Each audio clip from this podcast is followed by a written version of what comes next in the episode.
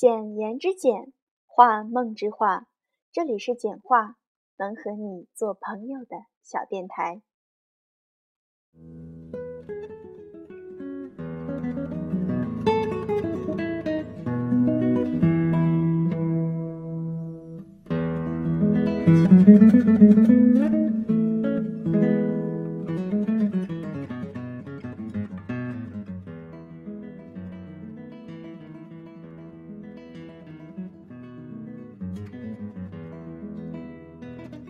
今天要和大家分享的仍然是人民日报微信公众平台上推荐的一篇文章。我不怕千万人阻挡，只怕自己投降。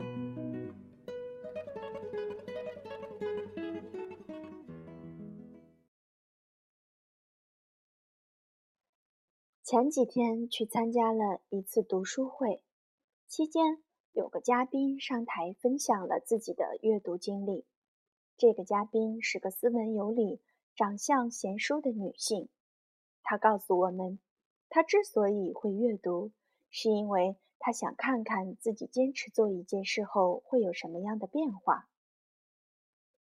她说：“一开始我觉得自己也是三十几岁的人了，生活也很安逸，没有什么太烦心的事情。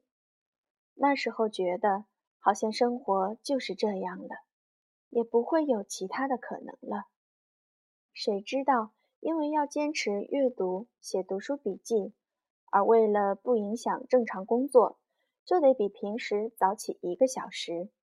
然后突然发现，原来早起精神会变得很好，还可以顺带做运动锻炼身体。他一开始只是想坚持阅读。谁知道，最后养成了这些好习惯。于是他发现，原来自己还可以过不一样的生活，还可以去做不一样的事，交不一样的朋友，生活渐渐变得更有趣了。好吧，阅读其实是一件特别棒的事情，因为阅读可以让我们更自由的思考。当阅读让你培养了自己的思考架构，很多你原来想不清楚的事情就会在一瞬间想通。一旦你坚持阅读，就会发现另一个世界、另一个你自己和人生的另一种可能。昨天晚上，我去主持了一场校园民谣的分享会。主讲嘉宾 Jenny 分享了他和民谣吉他初恋的故事。灯光昏暗，一首一首的民谣在播放着，就像是在播放我们的青春一样。大概我们的青春开始都是相似的。学校操场，满天星辰，晚风轻拂，青草地，吉他和姑娘的白裙子。还有他转身投篮的样子。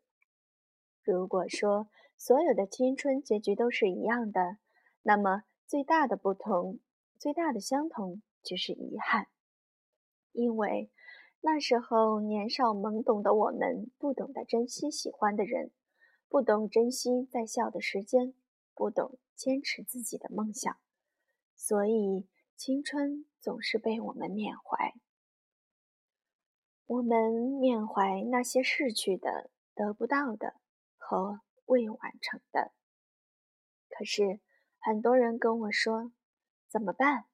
好像已经来不及了。”真的来不及了吗？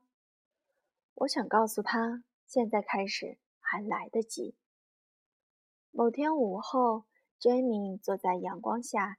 一首接着一首的弹奏吉他民谣，他是一个很有天分的吉他教学者。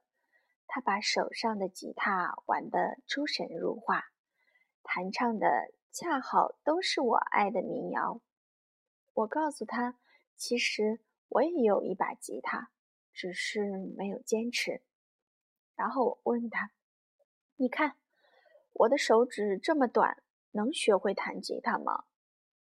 杰米停止了弹奏，然后伸出他的手指说：“你看，我的手指长吗？那时候我才发现，原来他的手指和我一样，都不怎么修长。杰米说：“很多人觉得自己学不会吉他，是因为自己看不懂五线谱，手指不够长，没有乐理基础。可是这些真的都只是你学不会的借口。为什么看不懂五线谱？你可以看简谱。”没有乐理知识基础，你可以学。手指不够长，你看我手指就很长吗？那一刻，它点亮了我的内心。我终于发现，原来我的遗憾都是自找的。只要我愿意，任何时候都来得及，来得及把想要实现的梦想实现。就好像我和写作一样，十八岁的时候，我的梦想是成为一名作家；二十二岁的时候，我觉得我的梦想被吃掉了，于是我中途停止写作。但是期间，我并没有放弃阅读。二十六岁的时候，我突然发现，原来我还能写作，也突然发现。原来，别让遗憾继续，一切就都来得及。于是，当我不想再遗憾的时候，当我想要重新完成这个作家梦的时候，我就隔三差五、乐呵呵地写文章。在没有重新开始之前，我从来没想过会有那么多人喜欢看我的文章，更没有想过有一天我还能出书。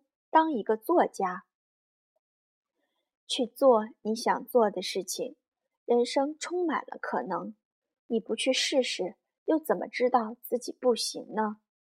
当你走出第一步，并且坚持下去的时候，你才会发现自己有多强。很喜欢五月天，他们就是一群虽然不年轻，但是。却像年轻人一样蹦蹦跳跳、爱折腾的人。他们有一首歌叫《倔强》，里面有部分歌词我很喜欢。我的手越肮脏，眼神越是发光。你不在乎我的过往，看到了我的翅膀。你说被火烧过才能出现凤凰，逆风的方向更适合飞翔。我不怕千万人阻挡。只怕自己投降。蔡康永说：“十五岁觉得游泳难，放弃游泳；到十八岁遇到一个你喜欢的人约你去游泳，你只好说‘我不会呀’。十八岁时你觉得英文好难，放弃英文；二十八岁出现一个很棒但要会英文的工作，你只好说‘我不会呀’。”如果你的青春已经有太多遗憾，为什么还要让未来有更多的遗憾呢？年轻时越嫌麻烦，越懒得学，后来就越可能错过让你动心的人和事，错过新风景。那么，你是否愿意用现在的努力去换取一个不后悔的将来？